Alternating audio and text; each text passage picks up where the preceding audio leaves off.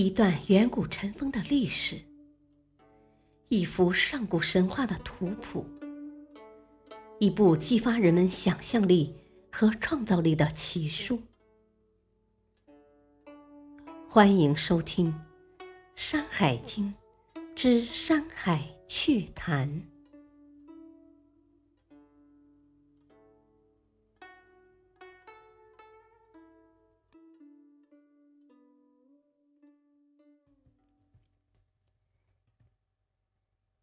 第三卷《大荒西经》一，《大荒西经》开篇第一段就提到了三处特别的地方：不周山、寒暑水和禹宫共工国山。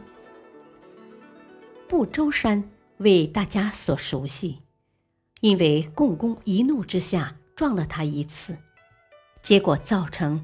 天柱折，地为绝的灾难，害得女娲要去补天。不过，也因此形成了天地间日月西沉、江水东流的局面。共工为什么要撞不周山呢？因为他要和颛顼争夺地位。这故事出自于《淮南子·天文训》，解释了日月星辰。和水老尘埃走向的原理，可见不周山支撑天地的重要作用。然而，不周山本身也不和，看来这座山原本就不周全，并非由共工的破坏造成。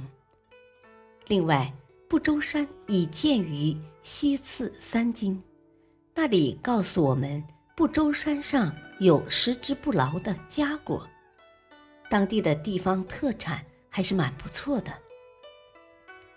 寒暑水，顾名思义，大约是又冷又热，或者时冷时热吧。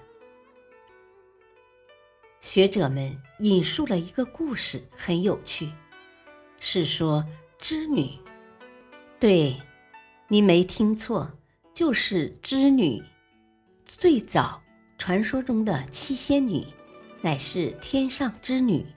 送董永经过一泉水，董永渴了要喝水，织女取水给董永喝。董永说水冷，于是织女念动咒语，把水变热。但这次董永又说水太热，织女没办法，拔下头上的宝钗。把水从中一化，水就一半冷一半热，兑起来正好可以喝了。织女和董永经过的泉水叫半阳泉，跟这寒暑水估计有异曲同工之妙。但不知又是哪一对神仙眷侣经过这里，把水变成了这样。只是董永这样的丈夫也太难伺候了点儿。禹宫共工国山，当然就是大禹攻打共工国的地方。然而，共工不是在颛顼时就怒撞不周山去了吗？其实也未必。共工很可能是远古部落多少代首领的共同称号，不见得就是一个人。实际上，不同古籍中和共工打过仗。起过纷争的人不少，除了颛顼和禹，还有神农、女娲、祝融、帝喾、帝尧等。可见共工其实是个捣乱分子。不过古人们比较谨慎，在古书上注释说：“严公七国，杀其臣相柳于此山。”也就是与攻打的只是共工国，未必一定与共工本人作战，而且只是在这座山上杀了相柳。那么，既然这是大禹诛杀相柳的地方，想必就是昆仑之北的种地台了。古战场做了帝王的纪念碑，不亦异乎？颛顼与共工争地位，共工一怒去撞了不周山，当然是颛顼胜利。颛顼的后人又建了个国，叫舒氏国。